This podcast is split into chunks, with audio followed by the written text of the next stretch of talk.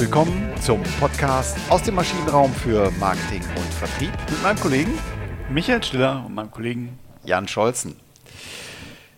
So, nach einigen Ausflügen in die Marktforschung oder in den Net Promoter Score, in marketingbezogene Themen ist es höchste Zeit, jetzt in dieser und in der nächsten Woche mal wieder ein Vertriebsthema zu beleuchten und äh, ein Vertriebsthema, was eigentlich ein Evergreen ist, nämlich äh, über allem schwebend ist meine Vertriebsorganisation eigentlich noch zeitgemäß. Und deswegen gehen wir auf ein Evergreen-Konzept äh, heute drauf ein. Und Micha, du hast maßgeblich hier an der Vorbereitung mitgewirkt. Wie heißt der Titel unserer heutigen Folge? Der Titel unserer heutigen, der 167. Folge, heißt The Key Account Manager, einer für alle. Ganz genau. Also Key Account Management, der Schlüsselkundenmanager, also derjenige, der die wichtigsten Kunden betreut, äh, ist ein bewährtes Konzept, muss man so sagen, seit sicherlich äh, 50 Jahren, mindestens 40 Jahren. Also ich kenne die erste Literatur so aus den 80ern, ähm, ja, ist eine etablierte Größe der Key Account Manager. Ich mein, du hast diese Entwicklung weit, äh, verfolgt quasi äh, live. Ich bin noch nicht ganz so live. Ja, du bist ja deutlich jünger, ich glaube. genau. Zwei Stunden vorher geboren oder so. Ähm, nee. ähm, dafür siehst du jünger aus. Komm, das muss, das muss dir gelassen ah, Das lassen wir einfach mal so stehen. Genau. Ähm, ja, ich glaube, der, der, das Key Management ist sicherlich ähm, ja, klar etabliert und äh, es hat halt, glaube ich, auch vor allem diesen Gedanken immer äh, geführt, One Face to the Customer. Hm? Genau, also man kennt sich, man schätzt sich, man, man hat Vertrauen aufgebaut, äh, vielleicht mag man sich auch irgendwann. Ähm, es gibt eine intakte Kundenbeziehung und ähm, ja, man ist das Gesicht zum Kunden. Genau, das ist in vielen Unternehmen auch immer noch ähm, genau so. Das macht immer dann Sinn, wenn das Produkt relativ einfach ist, wenn der Key Account Manager wirklich alles lösen kann, äh, wenn er, klar braucht er immer wieder mal Unterstützung von technischer Seite aus der Produktion, aber wenn es halt wirklich ein relativ reibungsloser Prozess ist und wenn der Kunde selber nicht so stark integriert werden muss in das ganze Geschäft. Hm? Genau, dann eignet sich ein Key Account Manager.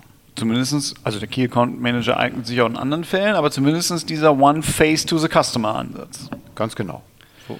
Ich glaube, herausfordernd wird es immer dann, wenn das Produkt halt doch komplexer ist. Wenn, wenn wir eher in einer Lösung denken, in einer individuellen Lösung, da wo der Kunde durchaus nochmal Anpassungen an das Produkt hat, äh, wo es eine Konzeptionsphase gibt, wo die Produktion oder das Produkt sehr eng in dem eigenen Produkt des Kunden verbaut ist, also bei, bei mhm. OEMs zum Beispiel. Mhm. Da ist es ja so, dass irgendwann wächst dann diese Kundenbeziehung und ja, ne, so ein Vertriebler, das, äh, den Ruf haben, haben wir Verkäufer uns ja alle lange aufgebaut, dass wir nicht viel höher springen, als wir müssen. Und dann ist es natürlich auch leichter zu sagen, boah, bevor ich mir jetzt das alles mal, lieber Kunde, anhöre, was dein Qualitätsmanager mir jetzt gerade erklären will, was wir liefern müssen, dann soll doch dein Qualitätsmanager bitte direkt mit unserem Qualitätsmanager sprechen. Genau. Oder in der Werbung, wo es ja den Kundenkontakter gibt, der den Kontakt zum Kunden hält und die Anforderungen äh, bei sich in der, in der Agentur äh, in die Agentur transportiert. Wenn es um Webagenturen geht äh, zum Beispiel, dann kann es ja sein, dass es Sinn macht, dass äh, Hans mit Hans und Hänschen mit Hänschen sprechen und dann eben der IT, der Web-IT-Berater der Agentur direkt vielleicht mit dem IT-Spezialisten des Kunden spricht. Ne, da, da, spricht ja gar nichts dagegen. Äh, der Kundenkontakter äh, auf Agenturseite stellt einfach nur äh, die Verbindung her und dann reden beide. Genau. Hm? Klassischer Lösungsvertrieb eigentlich. Ja. mit, mit all den Herausforderungen. Jetzt kommt aber der Punkt, wo diese Kundenbeziehung wächst. Und man kommt sich immer näher, die Prozesse verflechten sich, der Qualitätsmanager ruft gar nicht mehr den Key Account Manager an, sondern der ruft direkt an, weil er weiß ja, der Key Account Manager sagt im Zweifelsfall, ruft dort meinen Qualitätsmanager mhm. an. Also gehen da selbst die, die Beziehungen, die verselbstständigen sich so ein bisschen.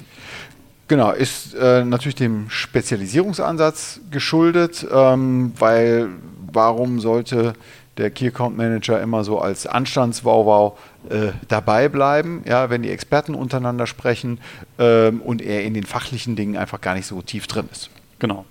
Jetzt kommt aber das Problem bei der ganzen Geschichte. Und das Problem ist ja häufig, dass dann der Qualitätsmanager neue Anforderungen stellt. Also Anforderungen, die vielleicht ursprünglich gar nicht da waren berechtigt oder unberechtigt, sei mal dahingestellt. Mhm. Es gibt kleinere Aufträge, es gibt vielleicht eine neue Disposition, vielleicht soll ein anderes Zusatzteil noch dran gebaut werden, vielleicht will man ein ähm, einen Produktionsmittel verändern, aus welchen Gründen auch immer. Und es gibt dann auf einmal im Unternehmen so kleine Anforderungen, die von unterschiedlicher Stelle gebracht werden. Und der ein oder andere Kunde, der vielleicht auch ein bisschen gewiefter ist, der weiß ganz genau, nee, wenn ich bei dem Qualitätsmanager das anfrage, kriege ich das nicht. Dann rufe ich direkt bei denen in der Dispo an. Mhm. Und dann habe ich auf einmal einen Kunden, der in meinem Unternehmen wild läuft. Und das wild hat, läuft und wildert. Äh, und genau, wild läuft und auch da wildert. Und ich habe dann, es hat zwei Effekte. Auf einmal hat der Kunde unterschiedliche Aussagen zu, zum gleichen Sachverhalt von unterschiedlicher Stelle, weil es natürlich auch in unserem Unternehmen unterschiedliche Sichtweisen gibt. Das macht den nicht besonders glücklich und in aller Regel wird das dann über den Key Accounter hinweg oder den Key Account Manager hinweg eskaliert bis in die Geschäftsführung. Ganz genau. Ein anderes Beispiel wäre das Thema mit äh, neuen oder alten AGBs. Es gibt ja vielleicht äh, Verträge, die man äh, untereinander geschlossen hat und äh, bestimmte AGBs anders äh, kundenindividuell ausgehandelt hat. Oder aber äh, du hattest das Thema mit den Rabattstaffeln benannt. Und wenn ich jetzt plötzlich als Kunde nicht mehr über die mir zugewiesene Kunden Key Account Organisation gehe oder über den Key Account Manager, ähm, dann profitiere ich möglicherweise nicht mehr in der Form wie verhandelt von bestimmten Rabatten. Könnte ja gut sein. Das könnte nicht nur sein, sondern also sagen auch unsere, wir kriegen das von unseren Kunden genau, mhm. das sind die Fälle, die wir immer wieder gespiegelt bekommen von unseren Kunden. Kundenzufriedenheit leidet am Ende. Die ne? Kundenzufriedenheit leidet, die Rechtssicherheit leidet auch. Ne? Also auch das haben wir auch schon mehrfach erlebt, dass dann halt Kunden äh, Angebote bekommen, wie du es gerade so schön gesagt hast, auf alten AGBs, die vielleicht auch gar nicht mehr rechtskonform sind, weil vielleicht die Rechtsprechung sich schon geändert mhm. hat. Und ähm, Plötzlich habe ich aber einen unterschriebenen Vertrag mit, mit einer falschen AGB und das, was es ja zur Folge hat, ist, dass ich dann letztendlich in meinem Risikocontrolling in eine, in eine gewisse Risikoposition in meiner in Gewinn- und Verlustrechnung ausweisen mhm. muss und die schleppe ich dann mit mir rum. Genau, also deswegen wird, glaube ich, klar, also der Key Account Manager ist nach wie vor ein per se überzeugendes Konzept, dass ich die Wichtigkeit des Kunden äh, unterstreiche, indem ich da einen Ansprechpartner habe. Aber es wird gleichzeitig auch klar, dass ich in komplexeren Organisationen ähm, hinterfragen muss, ob der Key Account Manager die einzige Schnittstelle ist. Genau, und das Problem, was ich dann letztendlich habe, dann habe ich vielleicht noch, also ich habe dann sowieso nicht mehr One Face to the Customer, viel schlimmer ist aber, ich habe auch nicht mehr One Voice to the Customer. Also ich spreche nicht mehr mit einer ja. Stimme zum Kunden, sondern der Kunde kriegt halt ganz unterschiedliche Aussagen auf ganz unterschiedlichem Qualitätsniveau.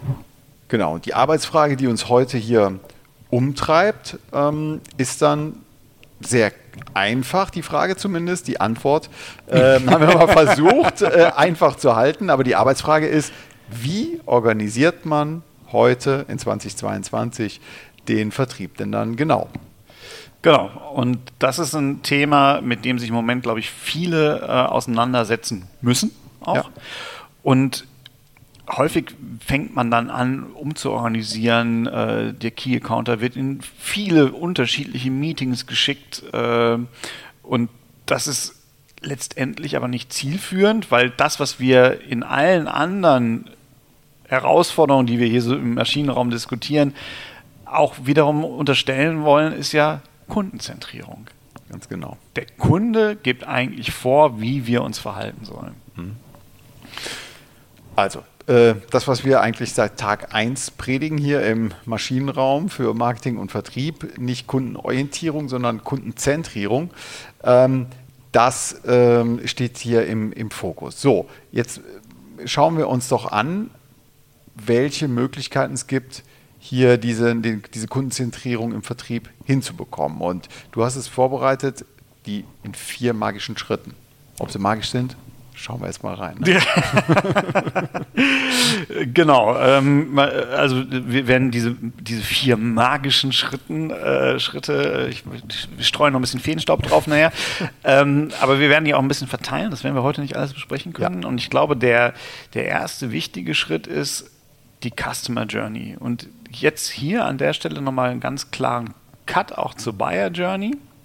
Also Buyer Journey von der Kundenneugewinnung, äh, wie komme ich vom Interessenten zum Kunden, Buyer mhm. Journey. Gehen wir aber eigentlich eher in diese Customer Journey, weil der Key Account Manager, der soll ja den Key Account managen, also den, unseren, unseren großen Kunden, unsere werthaltigen Kunden sollen die halt managen. Und das ist ja schon der Punkt, wenn er schon gekauft hat, vielleicht beim Neukunden fängt es eventuell manchmal schon an in der Angebotserstellung noch. Mhm. Ne, da, da, kommt er dann rein, aber diese gesamte Buyer Journey wollen wir uns nicht anschauen.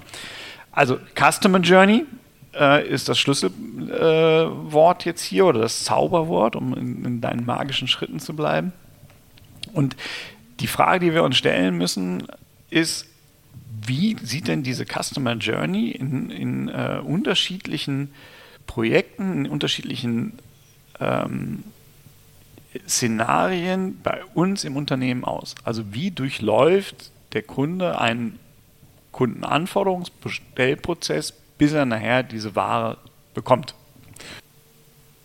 Okay, dann ja, gehen wir doch mal die Phasen der Customer Journey durch. Also es geht darum, wir wollen verstehen, wie unsere Kunden ihre Anforderungen bei uns platzieren.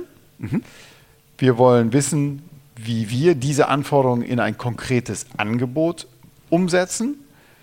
Drittens, wir wollen die Anforderungen gemeinsam mit den Kunden bearbeiten, schauen, wie wir sie implementieren.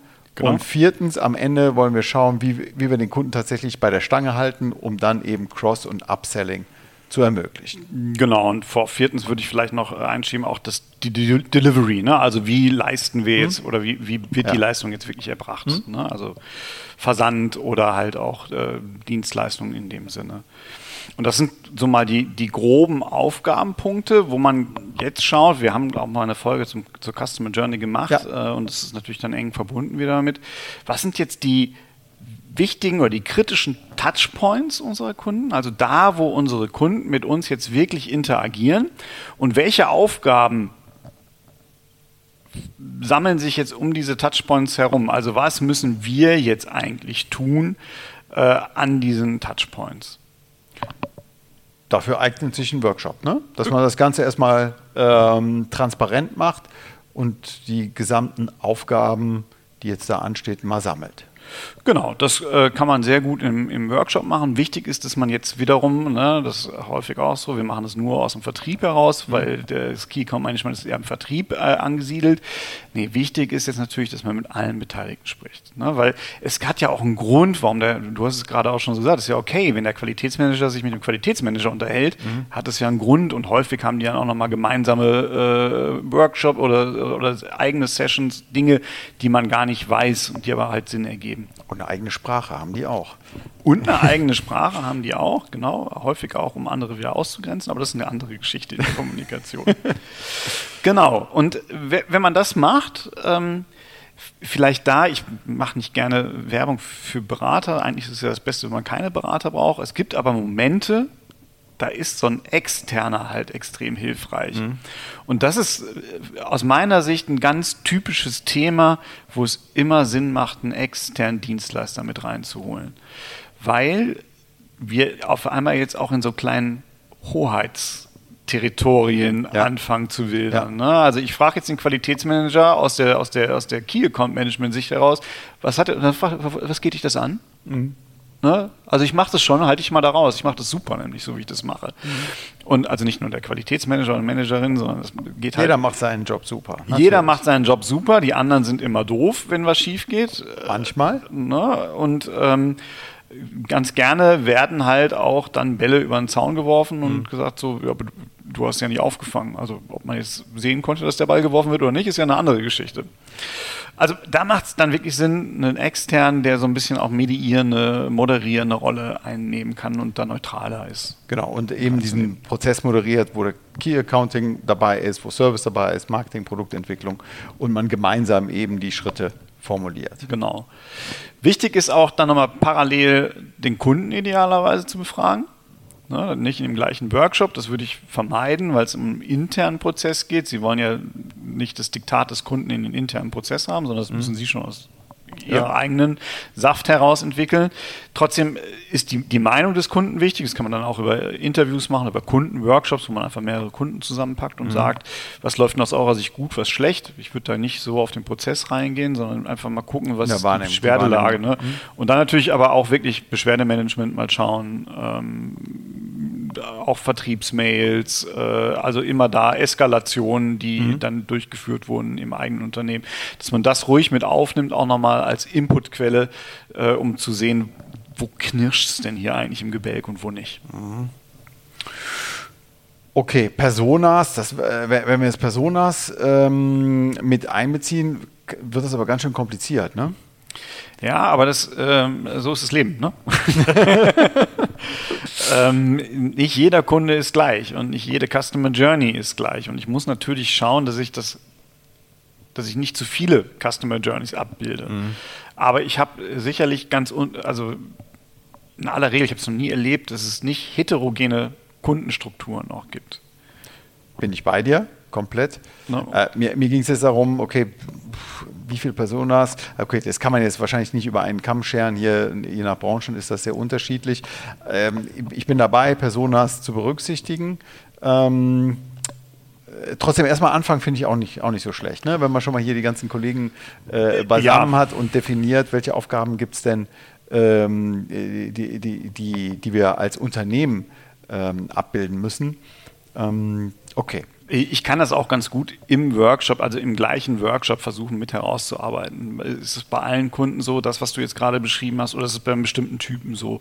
Und dann ist es wiederum auch eine Möglichkeit, im Nachgang zu gucken, haben wir jetzt so eine allgemeingültige Customer Journey, brauchen wir spezielle Pfade ähm, oder haben wir vielleicht auch nur so kleine, kleine Umwege, äh, mal so der Blick nochmal auf das User Story Mapping. Ne? Habe mhm. ich jetzt ein, äh, ein, ein Szenario, wo ein Schritt nur anders ist, aber sonst ist alles gleich. Das kann ich auch im Nachgang nochmal äh, verifizieren. Okay, im Ergebnis habe ich dann eben für jeden Kontakt mit dem Kunden oder musste ich für jeden Kontakt mit dem Kunden eine oder mehrere Aktivitäten formuliert haben. Ja, genau. Also ich habe ja meinen Touchpoint und darum herum gliedern sich ja bestimmte Dinge an, die wir da tun müssen.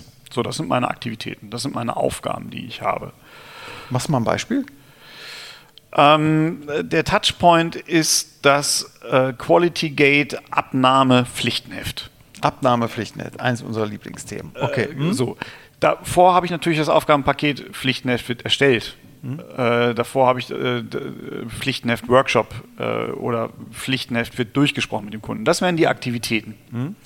Das muss ich gucken, dass ich das nicht zu kleinteilig mache, nicht? Also nicht Vertriebs- oder äh, Qualitätsmanager Assistenz ruft beim Qualitätsmanager an. Nee, nee, ist schon klar. Ne? Also es muss schon, es sollte schon auf einer möglichst hohen ähm, Aggregationslevel sein. Aggregationsebene ja, sein. Okay, alles klar. Genau. Gut, wenn ich das alles habe, dann habe ich den ersten Schrift, äh, Schritt, Schritt, den ersten Schritt schon geschafft. Nämlich ich habe diese Customer Journey definiert, ich habe Transparenz darüber und ich habe alle notwendigen Hauptaktivitäten, nennen wir es mal so, äh, definiert.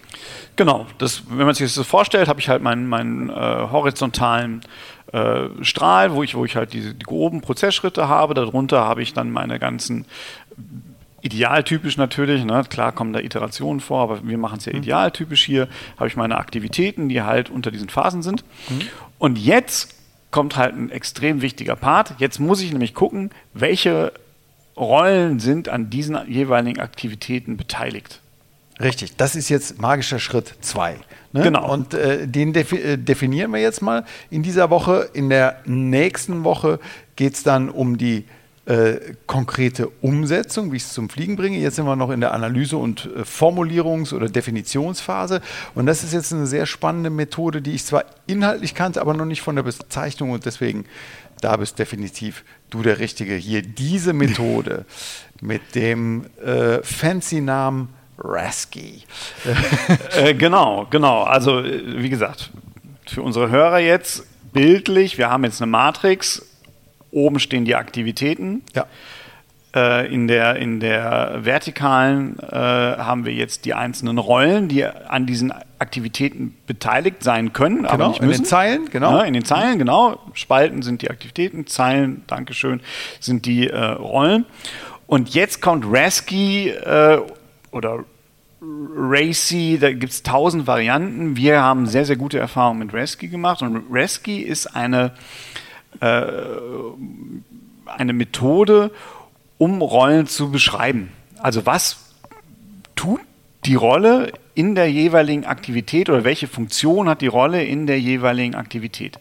Das macht Rescue und Rescue ist nichts anderes als ähm, eine Abkürzung für diese einzelnen unterschiedlichen ähm, Funktionen in der, in, in der Aktivität. Mhm. Und die die Rolle übernimmt. Die die Rolle übernimmt. Ja. Und man unterscheidet da ähm, zwischen responsible, also das R, mhm äh, responsible hat sowas wie Prozessverantwortung, Durchführungsverantwortung. Wer macht's? Wer macht's? Mhm. Dann haben wir accountable, das A.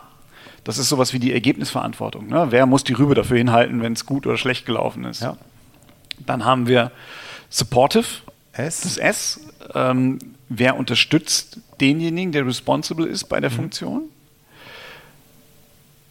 Äh, consultative oder consultative heißt es dann. Mhm. Ähm, wer muss gefragt werden wer, oder wer sollte gefragt werden dazu? Der muss nicht unterstützen, der muss äh, nichts tun, aber der, der, der weiß eigentlich ganz gut, wie es geht oder hat da wertvolle Hinweise. Das ist ja. so die, die, die, das C. Und dann haben wir letztendlich das I, das heißt informed. Ähm, und das sagt, wer muss über das Ergebnis informiert werden. Okay. Ne? Rescue gibt es in tausend Abwarnungen, IPZIP, AppZip, Voice, egal. Mhm. Aber die Schönheit an diesem Modell ähm, ist es ja, dass ich eben jeder Rolle eine klare eben äh, Zuordnung äh, gebe, wo sie den Job macht. Also hier in, in, du hast es mal beispielhaft hier, der technische Vertrieb erklärt dem Kunden ein Feature. Also das ist äh, in der Nachkommastelle wird die, äh, das, die konkrete Information, das Feature erläutert, ähm, mhm. gerade im technischen Vertrieb äh, sicherlich sehr wichtig. Ja, wer ist verantwortlich, dass, über, dass es überhaupt dazu kommt? Das wäre zum Beispiel der Key Account Manager. Genau. Der sorgt dafür, dass die beiden miteinander reden, Teams-Meeting machen, sich verstehen, ähm, äh, klare Agenda setzen. Er ist auf jeden Fall dafür verantwortlich, also accountable. Genau. Unterstützen kann dabei zum Beispiel das Marketing dann, die, die sagen, okay, wir sind dafür verantwortlich, dass es halt eine vernünftige Präsentation gibt, dass die Erklärungsvorlagen äh, sauber dargestellt werden oder auch das Backoffice, hm? die den Termin einstellen. Wer wird um Rat gefragt? Der, der Entwickler zum Beispiel, ne? der, der sich auskennt mit den, mit den Features und ähm, äh, einfach äh, die technischen Finessen mitbringt und äh, hier als absoluter Experte hinzugezogen wird. Ja, und äh, das I, also Raski mit CSI, ist dann, äh, wer, wer wird am Ende ins Bild gesetzt, wer wird informiert. Ja, das wäre natürlich die Vertriebsverantwortung. Ne? In dem Oder Fall jetzt ja. Geschäfts Geschäftsführung, wie auch immer. Genau. Ähm, kann aber auch sein, dass die Produktion es ist. Ne? Das, ja. das, geht, das muss nicht immer nur nach oben gehen, sondern das, auch, dass man, wenn der Prozess da so ist, dass man da schon der Produktion sagt, hey, da kommt was. Alle diejenigen sollten hier informiert werden, die normalerweise, wenn es schiefgelaufen ist, fragen, warum habt ihr mich denn nicht informiert? die sollten informiert werden. Genau. genau. Und äh, klar, das, äh, bei jeder Aktivität muss man sich dann wirklich immer hinterfragen, wer kann das jetzt hier eigentlich am besten machen? Welche Rolle ist das da? Und da wird Ihnen schon auffallen, dass es in Ihrem Unternehmen nicht so ist. Hm? Ne? Sondern da sind alte, gewachsene Strukturen. Da ist auch, ja, das ist eigentlich eine Aufgabe des Qualitätsmanagements, aber der Kollege, der das beantwortet, der hat ja früher im Qualitätsmanagement gearbeitet, der ist jetzt heute, im Vertrieb macht man ja auch mal ganz gerne, mhm. ähm, der macht es aber immer noch. Mhm. So, und das sind so die Klassiker, die einem da wunderbar auffallen und wo man merkt, nee, das macht in dem Fall keinen Sinn. Und dann werden sie auch eine Aufgabe haben, wo alle sagen, nee, das machen wir aber nicht. Das, nee, wir machen das auch nicht. Ja, wer macht das denn eigentlich? Und keiner weiß eigentlich, wer es überhaupt tut. Genau, und es ist nicht so zwingend, dass eine bestimmte Rolle immer von einer einzelnen Stelle übernommen werden kann. Es kann natürlich auch der genau. Fall, es sollte idealerweise aus Effizienzgesichtspunkten so sein, dass idealerweise eine Person, ein Headcount, wie auch immer, eine Stelle mehrere Rollen übernimmt. Mal so, mal so. Es kann auch eine Rolle von, von mehreren Personen übernommen werden. Auch so. Nur ich, ich will nur ne? sagen, es ist nicht zwingend so, dass eine Rolle immer nur eine Aufgabe oder eine Aktivität übernimmt. Das ist an der Stelle ein ganz wichtiger Punkt. Äh, also von daher super, dass du nochmal darauf hinweist. Eine Rolle ist keine Organisationseinheit. Richtig. Und es ist auch keine, kein, kein Mitarbeiterinnen. Ne? Gut, dann sind wir für diese Woche erstmal zumindest durch. Was gibt es im Ergebnis? Im Ergebnis ähm, unserer Folge der Key, Account, der Key Account Manager einer für alle.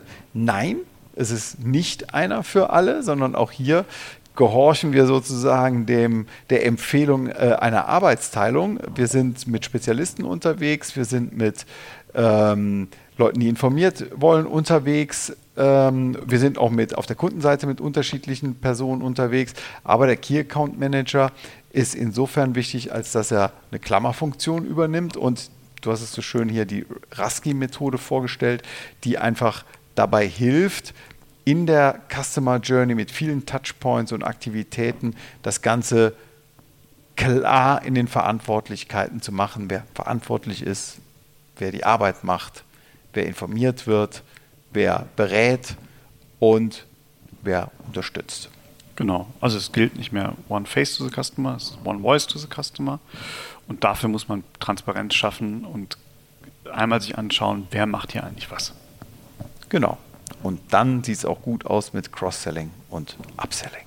Hinten raus hilft es definitiv. Gut, dann haben Sie ganz herzlichen Dank fürs Zuhören in dieser Woche. In der nächsten Woche geht es weiter mit dem Thema wo wir etwas spezieller noch werden mit dem magischen Punkt 3 und dem magischen Punkt 4. Key Account Management 2.0. Bis dahin. Bis nächste Woche. Tschüss. Tschüss.